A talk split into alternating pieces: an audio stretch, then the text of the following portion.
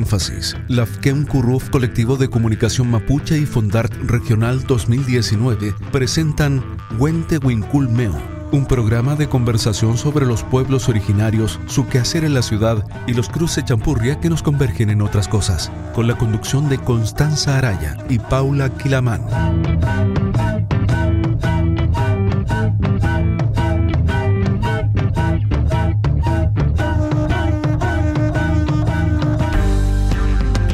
Mari Mari Compuche, Mari Mari Pulamien, Paula Quilaman Piñeniche, Tupachi Zungu, Wenten Winculmeo Piñelu, Radio Énfasis Meu. Mari Mari Compuche, Pubenui Pulamien, Inche Constanza Piñén. Hola a toda la gente de la provincia de Marga Marga, esto es Radio Énfasis 95.5 FM y también la gente, saludamos a la gente que nos escucha por la señal online www.radioénfasis.cl. El día de hoy tenemos un invitado de lujo. Eh, nos acompaña un lamien que nació en Santiago en el año 1983, estudió antropología social, también es magíster y doctor en estudios latinoamericanos. Ha investigado y publicado sobre la situación mapuche en, Santiago, la diáspora, el colonialismo, las organizaciones mapuche en el siglo XX, los movimientos indígenas en América Latina y su pensamiento político. Participa en, el equipo de la comunidad de historia mapuche. En este estudio nos acompaña Enrique Antileo. Mari Mari Lamien, ¿cómo está? Mari Mari Lamien Constanza, Mari Mari Lamien eh, Paula, Inche Melcalén. Melkalen fachanto ayuclen tami mangiel tu fachi radio meu ka fachanto no tram kayan pichin sungu tain tani mongen meu eh, tani remma meu ka tani puche meu. Chaltumai la miem pulamiem Lamien, eh, Enrique, como primera pregunta que nosotros le hacemos a todos nuestros invitados eh, es que nos cuenten sobre su biografía, sobre su historia de vida, eh, ya sabemos que naciste en Santiago, así que nos empieza a contar más detalles sobre eso. Qué difícil, pero... Eh, bueno, yo no soy de la quinta región originalmente, soy de, Santiago, efectivamente, mi, y mi familia ya de padre y abuelos, madre, padre, abuelos, son como más ya sureños, ¿no? Vienen del, del lado de, de Cañete, Tirúa, es como el origen, pero Cañete fue como el último lugar donde estuvieron y después ya posteriormente de Lota y llegan a Santiago por ahí por la década del 60, 1965 para ser específicos, ¿no? Y a mí me tocó nacer en Santiago por esas circunstancias, ¿no? Nací en 1983 en un barrio marginal de la capital en ese momento, y bueno, hoy día también sigue siendo, eh, que fue, es la población La Legua, ¿no? Eh, ahí, ahí yo viví mi, mi primera infancia, eh, con padres que se conocieron en, ese mismo espacio. Mi papá mapuche del sur, mi mamá de Santiago, pero como familia del norte, fueron cruzándose la historia y, yo ahí me, crié, ¿no? como mi familia materna y paterna en, la misma población. Hasta que ya nos fuimos de ahí, el, más o menos por ahí, por la década, empezando los 90, ¿no? Nos, salimos de la población de la legua. Eh, y ahí vino otra historia, pues me fui al, más al sur dentro de Santiago, no, al, no al, al sino a la Florida. Y ahí viví otra parte de mi vida y, empezó como otra, otro devenir también, ¿no? Pero básicamente ha transcurrido mi vida en Santiago. Eh, me fui ligando a los mapuches ya más adolescente, por así decirlo. O sea, siempre tuve un vínculo familiar, pero como más participación y, movilización social como a partir de, mi adolescencia, de mi ímpetu juvenil, ¿no? de estar buscando espacios como de, de donde uno pertenecer o donde uno aportar, eh, empecé a participar desde muy niño prácticamente, ¿no? de 16 años, ¿no? como, como empecé a meter en organizaciones mapuches desde, muy temprano. Y, desde ahí no, no he soltado el tema, ¿no? He estado permanentemente trabajando y tratando de aportar, apoyar, a veces con mucha energía, unos años, mi año mozo, digamos, con mucha, mucha energía desplegada de mi parte, sacrificando muchas cosas. Y ya eh, con el tiempo, evidentemente, eso se reduce y, uno empieza a aportar desde otros lados, ¿no? Desde otras otras plataformas, de otro espacio, ¿no? Las vidas y las responsabilidades cambian también. Eh, por lo tanto, sin dejarlo, uno va buscando como espacio donde poder como aportar, ¿no? Y eso me trajo efectivamente la última etapa de mi vida, ya hace 5 o 6 años, a la, a la quinta región. Acá estoy haciendo otro, otro devenir más en, en mi vida junto con mi familia.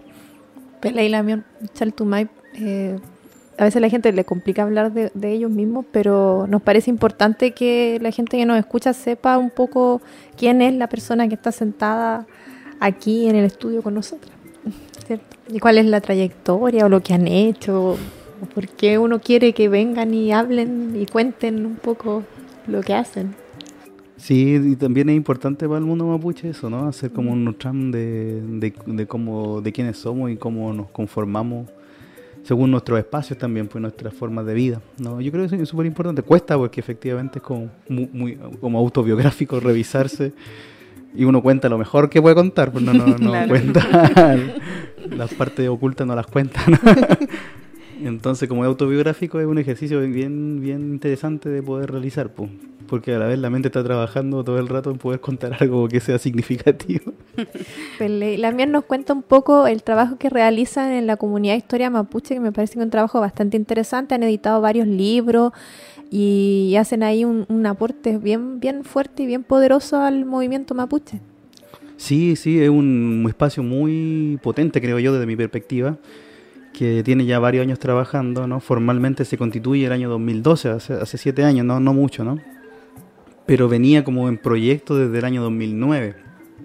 Y ellos venían en el sur, principalmente, algunos peñi también de Temuco que se juntan como a pensar un proyecto que intente aportar al tema mapuche desde una perspectiva del pensamiento, ¿no? Esa era como el, la intención y empiezan a diseñar un proyecto de libro en esa época, un libro sobre el tema del colonialismo, sobre el tema de la dominación, ¿no? Ese era como el interés, como cuestionar al, al Estado chileno, al Estado argentino.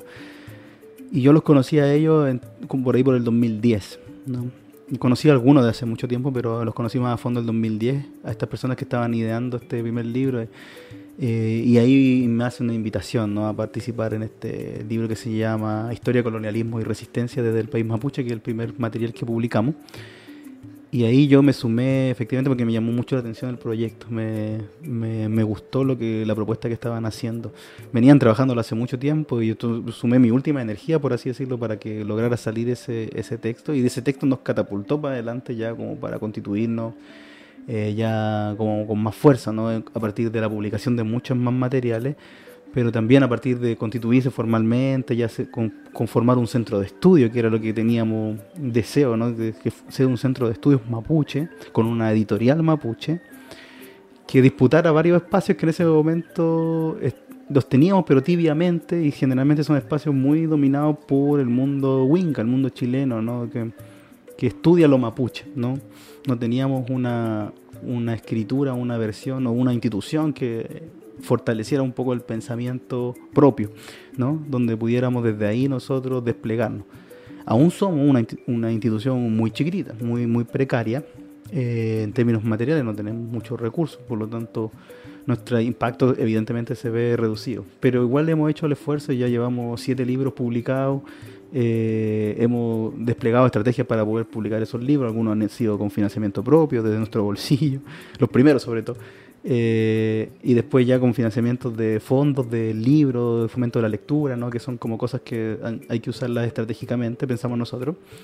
Eh, y somos actualmente 27 personas afiliadas al, a la corporación Centro de Estudios Comunidad de Historia Mapuche, así se llama. Eh, debidamente afiliada, ¿no? que tienen que pagar sus cuotas, todo bastante, lo más ordenado posible. Eh, muy diversa, de gente de distintos territorios, la mayoría del sur, gente de Temuco, Osorno, es como Padre de las Casas, son las comunas donde Cholchol, tenemos personas donde más hay participación, por lo tanto nuestro núcleo central está en, en Temuco, ¿no? Y todos los demás nos articulamos un poco estratégicamente desde Valparaíso, desde Santiago, y bueno, hay varios peñas en la MIAN que están, están afuera de Chile, ¿no? Están aportando desde, desde Europa, Estados Unidos, como a veces pueden venir a nuestras reuniones, a veces no, pero siempre están como hoy día las tecnologías permiten alto contacto eh, a partir de, de, como instantáneo, ¿no? Entonces es un grupo muy, muy, muy diverso, a veces ingobernable, ¿no? Pero parte como del de, ser mapuche también, ¿no? Así como, cada uno tiene su propia opinión, ¿no? su propia voz. Pero yo me siento contento con lo que hemos podido aportar y espero poder eh, llevarlo más adelante. Ahí yo asumí junto con un grupo eh, la labor editorial, ¿no? Ese es como mi, mi aporte dentro de, ese, de la comunidad de historia mapuche y también soy parte de la directiva actualmente. Soy el encargado de recursos. Lamien, ¿y nos podría comentar un poco acerca de, de, las investigaciones que usted ha realizado, pero acerca de la diáspora? ¿Qué es la diáspora? Para las personas que nos están escuchando puedan eh, entender de manera más simple respecto a, a, ese concepto. Sí, sí, es un concepto complicado, no se entiende mucho, ¿no? Eh, yo empecé a investigar ya hace una buena cantidad de años el tema de la migración, ¿no? La migración mapuche que sale del campo, esa es la, que me llamaba más la atención, que salía desde las comunidades, las reducciones, le llamaban antiguamente, eh, por lo menos hasta el 93 se llamaban reducciones, hoy día formalmente se llaman comunidades indígenas, no en la ley, pero se les llamó reducciones y hay mucha gente que todavía les llama reducciones, por si alguien está escuchando ahí se acordará, muchos vienen de reducciones, ¿no? Eh, y que empiezan a salir en la década del 20, del 30, ya con más fuerza, 40, 50, ¿no? Y se van a muchas partes, ¿no? Eh, muchos se van a las ciudades más cercanas, Temuco, Concepción, ¿no? Eh, Osorno, Valdivia, las ciudades como más, más cercanas como a, su, a las propias comunidades, por así decirlo. Ya con el tiempo empiezan a irse más lejos, ¿no? Y el paradero más lejano, sin duda, fue durante largo tiempo Santiago, ¿no? Santiago y también la región de Valparaíso, la quinta región después, ¿no? Pero Santiago sin duda era lo que primero que yo estudié, era como el, impacto más, más, fuerte dentro de, la, de, las comunidades mapuche. Entonces fue un, proceso migratorio que partió, eh, digamos, tibiamente, pero que ya con el paso del tiempo fue masivo. No estamos hablando de miles y miles de personas que, que salieron de, de, las reducciones, ¿no? Y que transformaron a la sociedad mapuche. Eso es lo que yo trato de estudiar, como ir a esta, estos grupos que se van de un lugar que consideraban su territorio originario, ¿no? en este caso de la reducción, en las comunidades, eh, a un lugar lejano, ¿no? a un lugar lejano y en ese lugar lejano empiezan a conformar una nueva vida y empiezan a buscarse también con otros de su propio pueblo, por así decirlo, con su gente común, por así decirlo.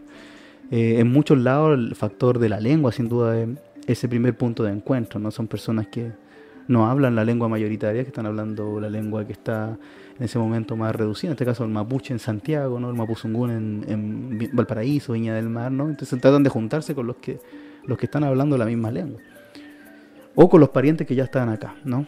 Y es todo un proceso muy, muy diverso, ¿no? Porque los primeros que llegan, por ejemplo, son los que llegan patipelados, ¿sí? ¿no? para usar un término en boga. llegan sin nada y se instalan en donde pueden si ustedes se fijan en la, migración hoy día haitiana, colombiana, ¿no? son muy parecidos los procesos de vivir achoclonado, un poco en precarias condiciones, hasta que ya se logra un, poco de, bienestar, hay algunos cambios sociales y, se puede traer más, más, gente, ¿no? van trayendo familiares, van trayendo a la prima, a la hermana, van trayendo al hermano, al cuñado, ¿no? para que vengan a trabajar. Eh, todo eso tiene un, correlato por algo, que está pasando en el sur, ¿no? que tiene que ver con la pobreza el empobrecimiento de la familia mapuche tiene que ver con la escasez de tierra. ¿no? no hay tierra, no hay tierra porque al ser reducciones no tienen posibilidad de crecer en términos de tierra. El Estado arrinconó a la familia mapuche. Entonces salieron todos. Y saliendo eh, se empieza a constituir una nueva, una nueva forma de vida. Y entonces yo me metí primero en lo más político, políticas públicas, después ya me metí en la familia. Fui como con muchos amigos, personas que tenían la misma historia que yo, empezamos a entrevistar y, eh, construimos con mi colega y amigo Claudio Alvarado Lincopi ¿no? dos libros sobre este tema en Santiago. Que el primero lo llamamos Santiago Guariameu, que era sobre fotografías mapuches de Santiago y familia. Y el segundo lo llamamos Futra Guardias, ¿no? que era la gran ciudad en el fondo, eh, o la capital del reino. Y ahí, ahí damos, este libro es como que estaba cerrando un poco el tema, un tema que es imposible cerrar porque son muchas, muchas miles de familias, pero un poco nuestras reflexiones sobre todo la complejidad que revisten estos procesos migratorios, ¿no? Porque desde mi perspectiva, no hay llegar y decir, ah, inmigración mapuche, ¿no? Sino que al interior de todas las cosas que empiezan a vivir las familias, hay una cantidad tan grande de historia que nunca se podrían hacer los libros suficientes para que esto fuera a acabarse, ¿no? Sino que son tanta gente y tantas cosas que hicieron que, que, van ampliando la vida mapuche. Eso es como nuestra principal tesis, ¿no? Que la, historia mapuche se amplía con la experiencia migrante, que es una experiencia compleja, dolorosa, eh, pero también alegre, también al mismo tiempo que va dando ciertas eh, regocijos a las personas, ¿no?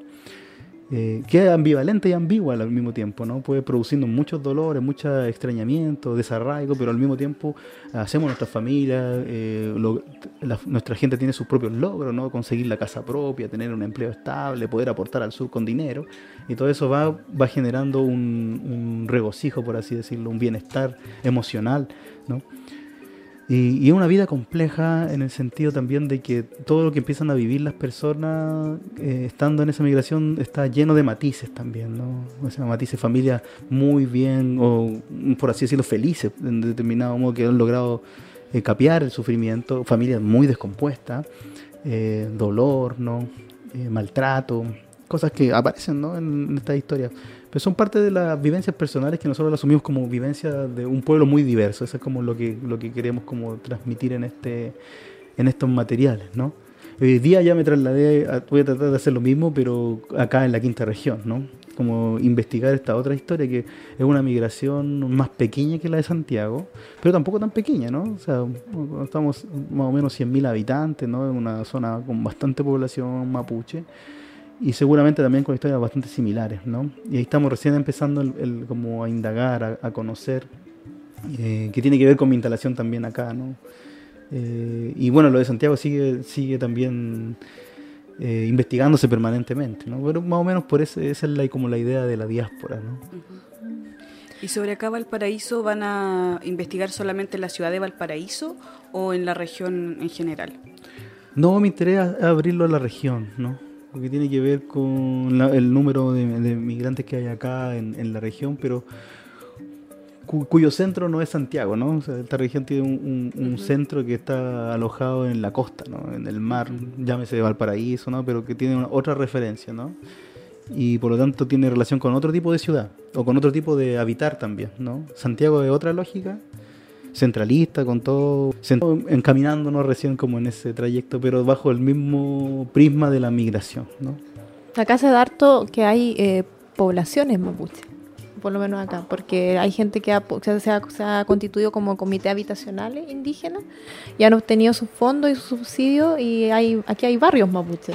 Hay barrios mapuche y uno de los pioneros en eso fue el Lonco Manuel, que lo tuvimos acá en el programa hace un par de semanas atrás que él fue uno de los primeros que en Santa María logró levantar una ruca y logró, logró conseguir un, espacio habitacional para la gente de allá, que nosotros lo conocemos como el, el, ¿cómo se llama? El, barrio Pehuenche, porque eran todos de, esa zona, Pehuenches, como él. Entonces, bien interesante el trabajo que, que van a hacer en ese sentido, porque acá hay estas historias bien, bien bonitas y que se pueden rescatar muy, de muy buena manera. No, claro, lo que me cuenta es un hito, ¿no? Como mm. dentro de la localización de, de familias mapuche que se ayudan y que logran construir un proyecto de, estabilidad en el fondo, si las que quieren las personas en su propia vida, en su intimidad, estabilizarse, ¿no? O, tener una vida estable en el fondo, o tener un bienestar. Todos perseguimos de cierta manera eso. Eh, entonces yo me salgo un poco de estos prejuicios, estas tensiones como mapuche del sur, mapuche no mapuche. Francamente no me interesan. Eh, no, no, no, le doy mayor profundidad a esa tensión. Asumo que la gente construyó otras vidas.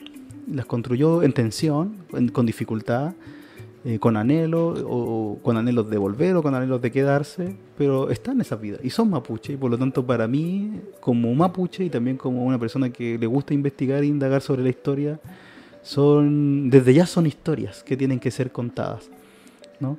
O que para mí son interesantes de escuchar, de aprender, ¿no?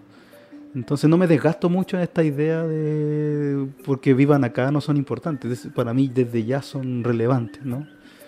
Y, por eso puedo construir esto, este tipo de textos, ¿no? y, aparecen como historias muy peculiares, pero, pero en el fondo son tanto bastante entrelazadas. En este libro en particular, el último... Futra Warrior. Lo que tratamos de hacer cuando, cuando se, las personas y lo que están interesadas es se, se, armó una especie de como de red de personas que empiezan a llegar a los 20 y al final todos estaban muy relacionados unos con otros, era como una gran red de contactos, ¿no?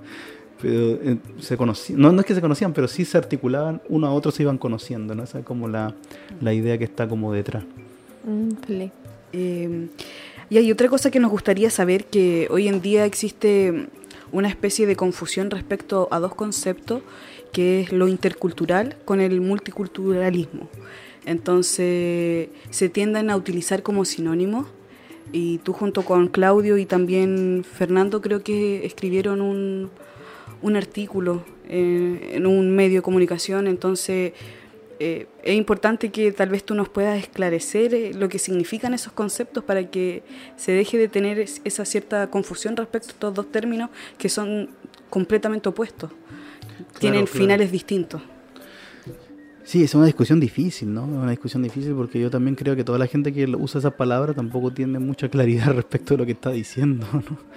Y, y a mí también me provoca, me, me provoca confusión, ¿no? ¿no? No es fácil como abordarlo en, cierto modo, pero empieza a aparecer en el discurso público, ¿no? En las políticas públicas, hablan de política intercultural, salud intercultural, educación intercultural, de repente aparece un político diciendo que vivimos en un país multicultural, entonces empiezan a meter como todas esas frases como dentro del, de nuestra cabeza, pero hay una distinción que tiene que ver con, la relación y con la situación. Por ejemplo, lo multicultural es algo muy descriptivo en el fondo de una situación real. Vivimos en una sociedad multicultural porque existen múltiples culturas. O múltiples configuraciones culturales. Eh, es algo que nos dice mucho más allá de describir como una situación, ¿no? Y lo intercultural apela un poquito más por ese principio que está al, comienzo de la palabra que dice inter, ¿no? Como a, apelar a una forma de relacionarse, ¿no? Entre distintos grupos que habitan un mismo lugar. Eh, de relacionarse y evitar el conflicto en el fondo, de relacionarse y dialogar en armonía y no, y no de forma violenta, ¿no? Ahora, es ahí la diferencia, efectivamente. Cuando uno está proponiendo una relación entre distintos grupos, configuraciones culturales, entre distintos pueblos, tiene una propuesta, ¿no? O va a intentar hacer una propuesta para que esa relación se encamine de cierto modo. Y, ahí entramos en disputa, porque sentimos, o yo siento, cuando escribimos ese artículo también, que evidentemente la interculturalidad que está vivenciando las organizaciones mapuche, o que están proponiendo eh, el mundo mapuche organizado, es distinto de lo que entiende el Estado, por ejemplo, por interculturalidad. Porque se nos producen varios, no hace ruido, ¿no? Cuando estamos viendo que eh, existe una propuesta de tal tema o tal tema y por otro lado a la gente le están tirando perdigones, no están asesinando a los carabineros, entonces no hay un tema integral, ahí evidentemente uno ve algo que es disfuncional, no, no está funcionando de manera correcta eh, la propuesta intercultural del Estado, ¿no? Eh, pero existe una experiencia y una expectativa del mundo mapuche de potenciar un vínculo intercultural real, ¿no? concreto. Y ahí está la tensión, efectivamente, ¿no? Es una palabra que se pone al medio, es como una pelota que se pone en la cancha y hay que empezar a chutearla. Y el que genere más fuerza va a generar un modo distinto de entender esa interculturalidad. ¿no? Ahora, lamentablemente, claro, los movimientos sociales, los movimientos, movimiento étnicos, el movimiento mapuche, por ejemplo, evidentemente no tenemos la misma correlación de fuerza que tiene el Estado, ¿no? Por lo tanto, siempre muchas de estas cosas se observan a partir de las políticas públicas porque hay recursos, hay mucho financiamiento y muchas veces los mapuches que se, que se meten ahí, yo también he estado participando en algunas instancias, no tenemos la, capacidad como de transformar arriba la política. ¿no? Tratamos de ejecutarla abajo y hacer algo distinto, la ejecutamos, pero dentro de lo, nos podemos mover dentro de cierto margen, nomás, no, no se puede transformar tan, tan radicalmente. Y eso tiene que ver con una política de Estado en el fondo. O sea, si hay una política intercultural precaria es porque la estructura mayor del Estado tiene leyes precarias, tiene constitución precaria, ¿no? tiene, tiene varias dificultades para poder abordar el tema de otro modo. ¿no? Si ellos abrieran más la puerta, probablemente las reformas, las leyes serían distintas, ¿no?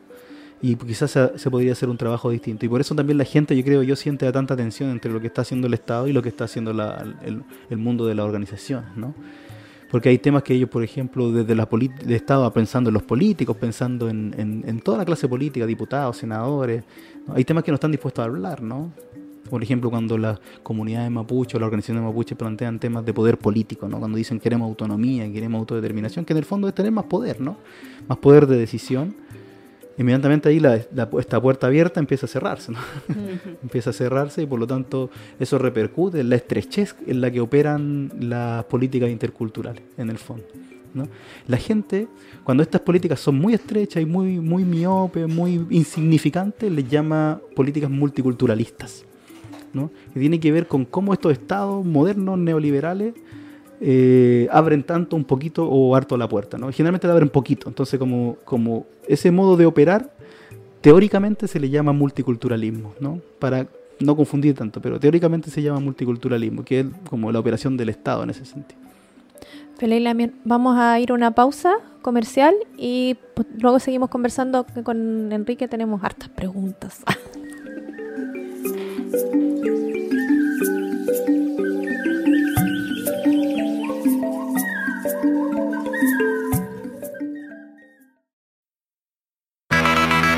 Solo en la transmisión en vivo del programa aparecerá la publicidad comercial. A continuación, la segunda parte del capítulo.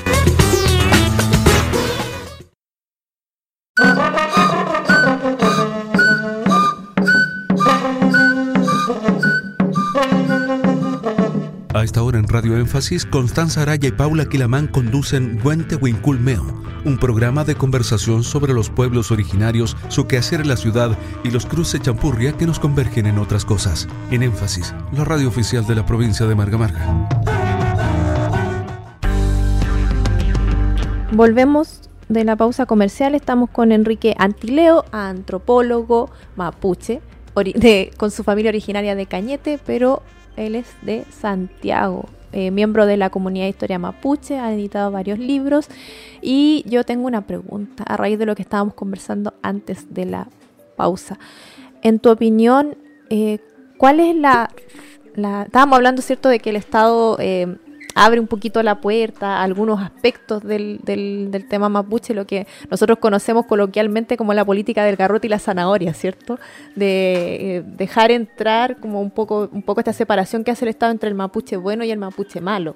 El mapuche bueno es un poco el que colabora, ¿cierto? El que está ahí y, sirve un poco de, de, de folclore o de, o de una para dar una imagen, digamos, del Estado como de que, de que estamos en un Estado multicultural. Y por otro lado está el mapuche malo, ¿cierto? Que es aquel que, solicita más espacios de poder, que solicita más autonomía, que solicita autodeterminación. Em, yo sé que esto es súper complejo de analizar y es bien complejo dar una respuesta, más en un espacio como este, que es un espacio también cortito y limitado en el tiempo, pero eh, ¿podrías a lo mejor darnos alguna razón de por qué, por qué se da esto? ¿Por qué el Estado eh, hace esto, abre un poquito la puerta, después la cierra? ¿Por qué se da esta, esta, esta relación tan tensa eh, de, poderes, por, así decirlo? Sí, sí, puedo decir como tratar de dar una, una respuesta, ¿no? O sea, primero, claro, efectivamente estas categorías de, de, lo bueno, lo malo, lo que se permite y lo que se prohíbe, son cosas que funcionan en el Estado, pero no, no explícitamente, ¿no? sino más bien en lo, en lo implícito, en el hacer, ¿no? En ningún caso los mapuches se categorizan a sí mismos así, ¿no? La gente actúa de distintas maneras según circunstancias, ¿no? eh, incluso muchas veces son estratégicos en, usar como aspectos del Estado para poder eh, avanzar en algunas materias, ¿no? Pero ¿dónde se puede observar esta, efectivamente esta, una política que, que, empieza a categorizarse de esta manera, ¿no? Eh, en los discursos, ¿no? En los discursos, en los discursos de la clase política uno puede ver y de la prensa, ¿no? Qué tipo de forma indígena ellos eh, valoran, por así decirlo, o, aparecen hablando positivamente, ¿no? Entonces, valoran de, la sociedad mapuche, valoran algunos aspectos, por ejemplo, el emprendimiento, que en los últimos años como ha generado algunos recursos, eh, o hablan generalmente, o tratan de hablar bien en la prensa, ¿no? Como los mapuches son pacíficos, cuando existe como un acto más violento o de reivindicación más violenta como en el sur. Eh, van generando como estas distinciones, ¿no? Como lo que es positivo, lo que es negativo. Eh, ahora, este actuar tiene que ver con, con, una transformación que viene dándose en los estados en los últimos 30, 40 años, ¿no? Eh, y que, que, llegó a América Latina también con las reformas neoliberales, ¿no? no o sea, nosotros, por ejemplo, si, si retrocedemos para la gente, uno, probablemente en la memoria de las personas, en los 80, no sé, no, no recuerda una valoración de lo indígena, no existía una valoración de lo, de lo indígena tan públicamente hablando, ¿no? De hecho, probablemente la clase política seguía usando palabras como indio o cosas por el estilo, ¿no? Araucano, ¿no? Cosas que hoy día están absolutamente en desuso, incluso sonaría mal que un político lo dijera así, saldría recriminado, ¿no? Eh, aún existen ciertos políticos muy ignorantes, ¿no? este señor Urrutia, ¿no? que decía Mapudundún en vez, no, tenía idea de lo que hablaba, ¿no?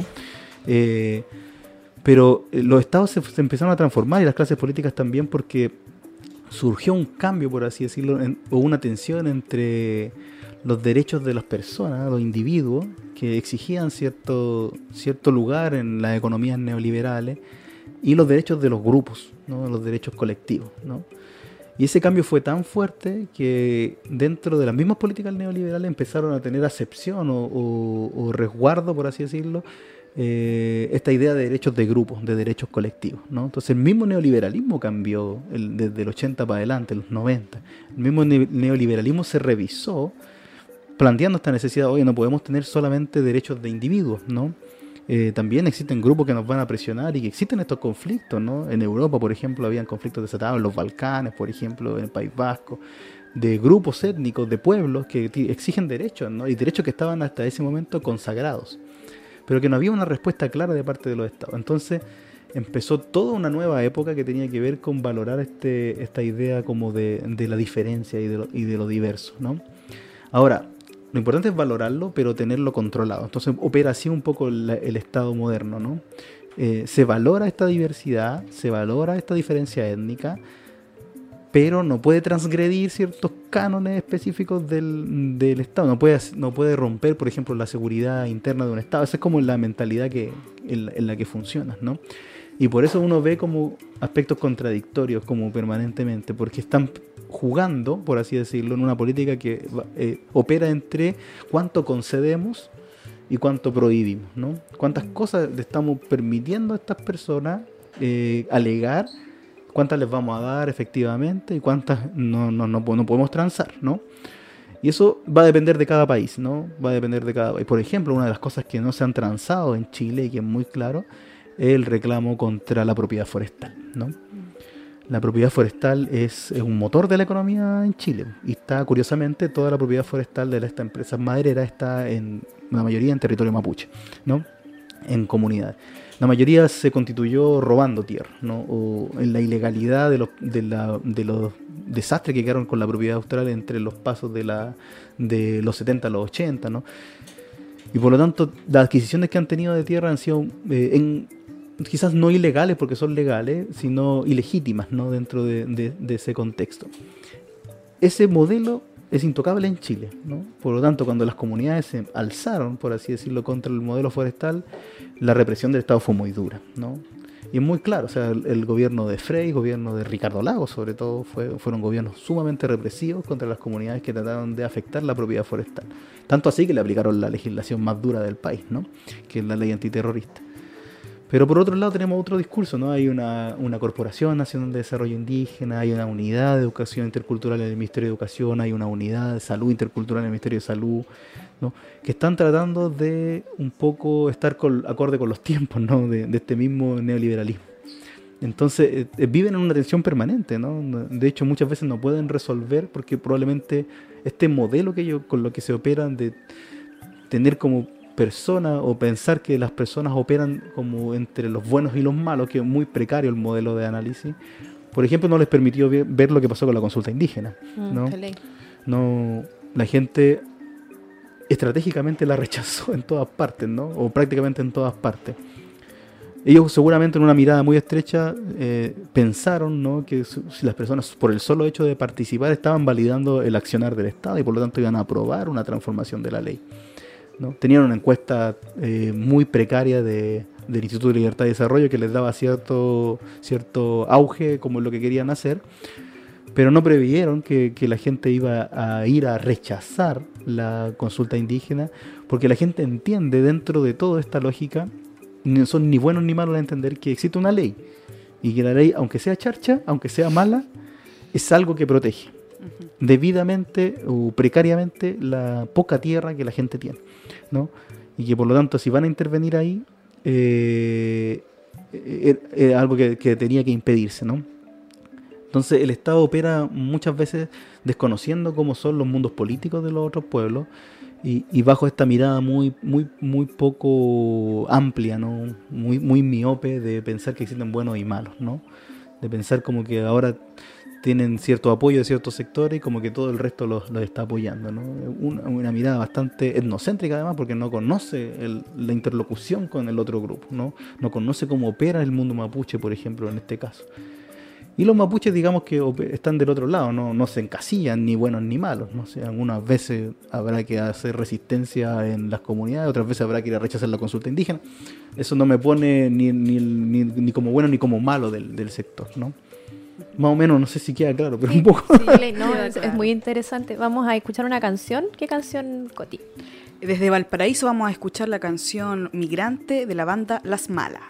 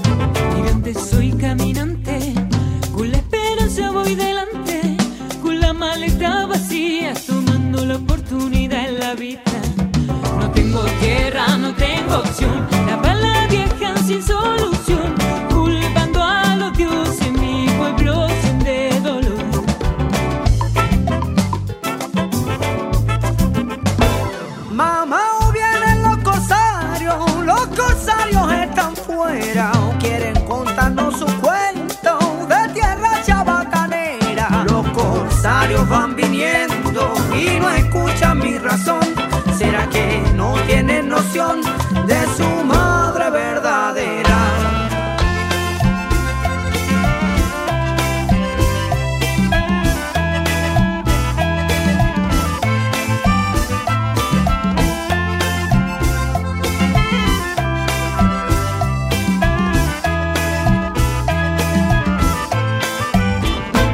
Sin ti, ce n'est pas la même chose, porque perdí. être à cause de ces maladies. Extranjés là, émigrés à la Origine clandestine. À sans papier, c'est un mystère, un sans-abri, c'est un parterre, un sans diplôme, c'est la vie de galère, un handicap, c'est cathéter, passé tyran, présent aride, futur ardent, vous évitez restreindre par ses préjugés assaillants. C'est important de réagir pour les émigrés, ce n'est peut-être pas une.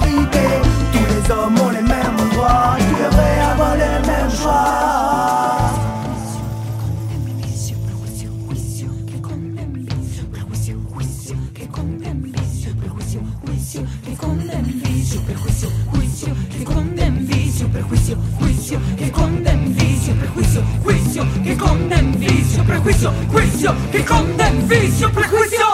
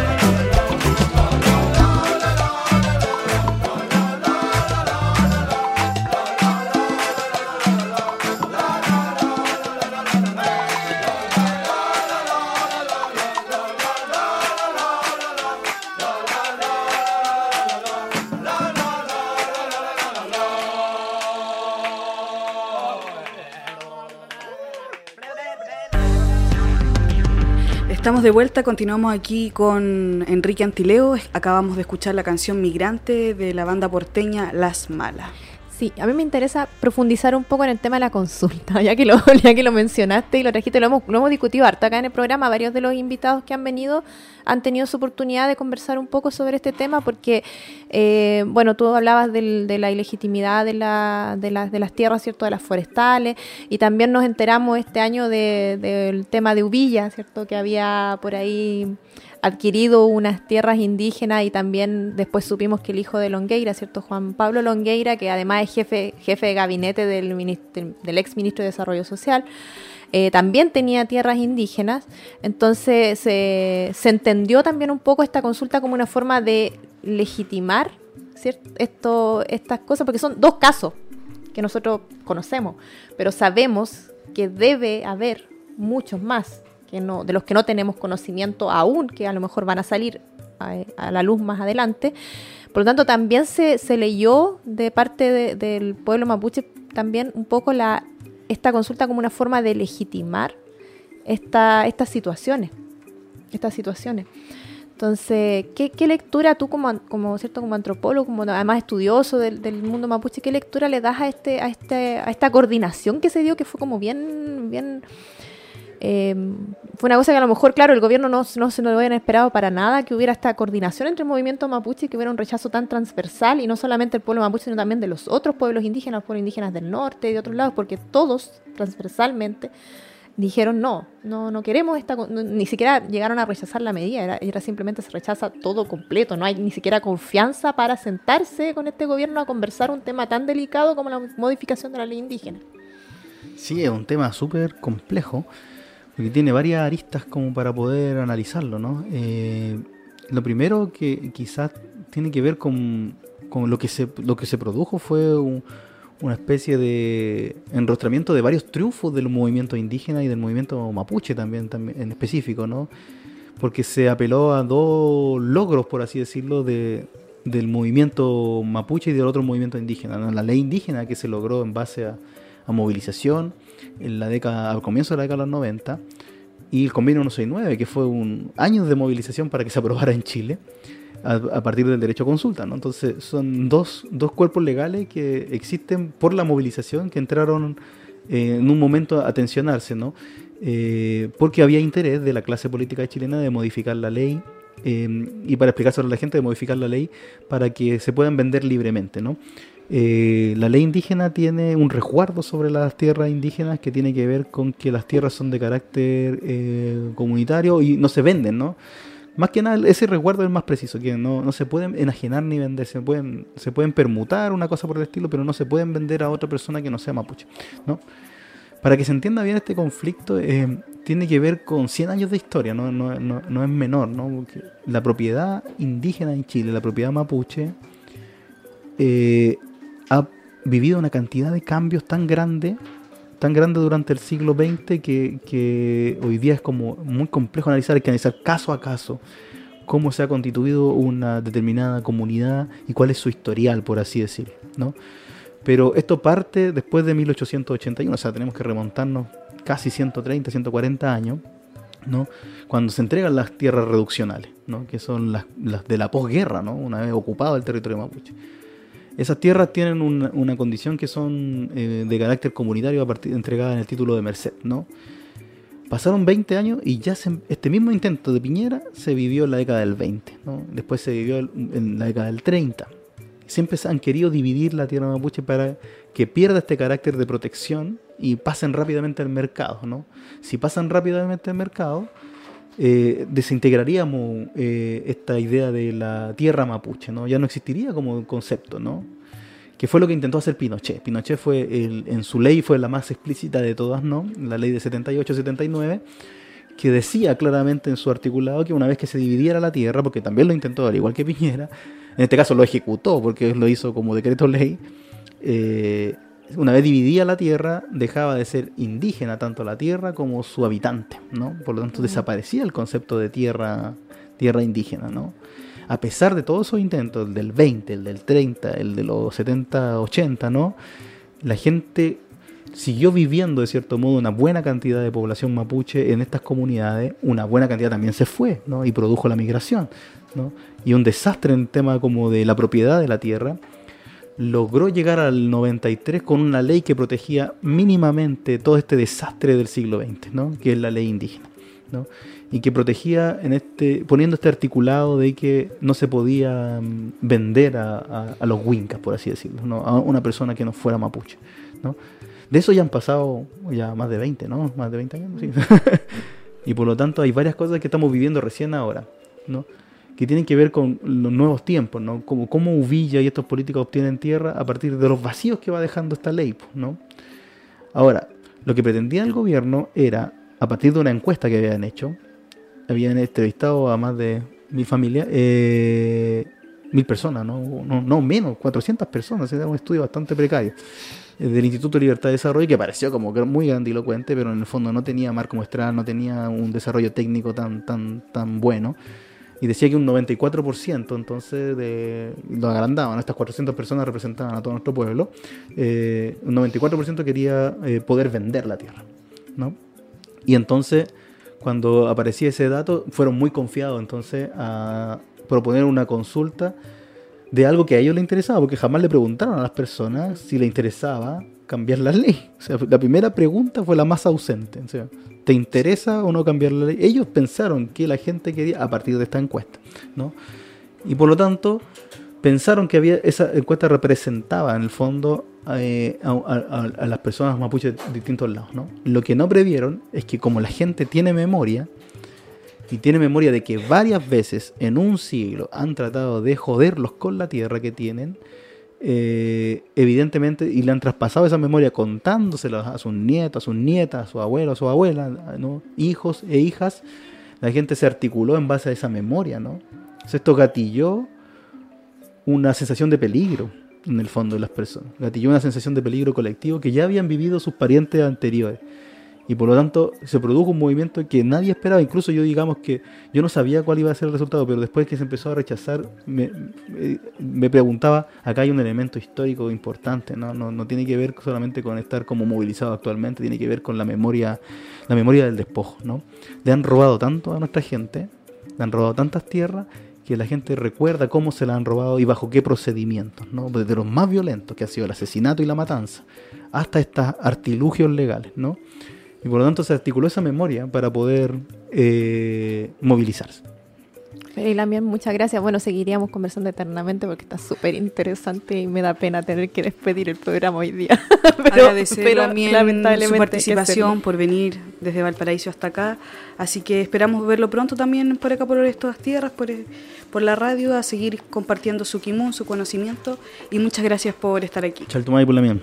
Peucayal, la mien, Chaltumay. Sí, nos despedimos con la última canción. Esto se llama Mapu del cantante de Argentina, pues el Mapu, Fran Lanfré.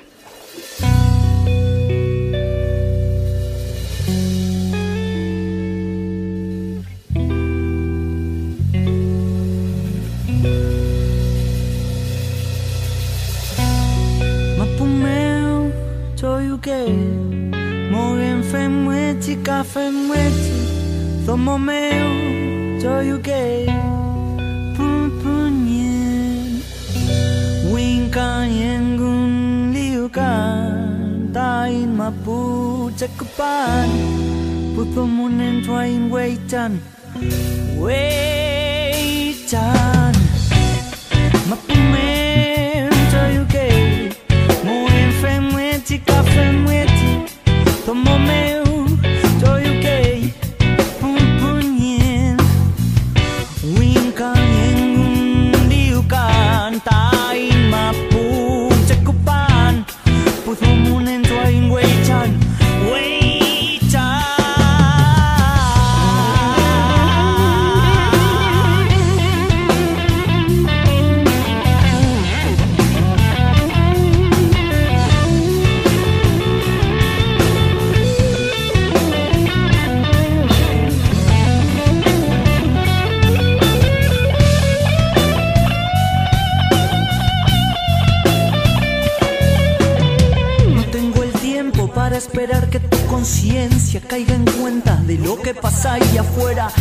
adentro te sientes bien, bien, quédate ahí adentro. Pero te advierto que todo vuelve, es una rueda. Hoy estás arriba, mañana estás afuera. Te lo explico mejor. Cuando te toque en el bolsillo, cuando te toque en el trabajo, cuando te toquen un hijo, cuando te toquen ese pequeño, tu pequeño espacio de poder, ahí vas a ver, te toco la puerta y te digo que tengo corazón, sensibilidad, un poco de razón que no le sirve a nadie, que cante más o menos bien a un metro de un micrófono y que me vean más de 100.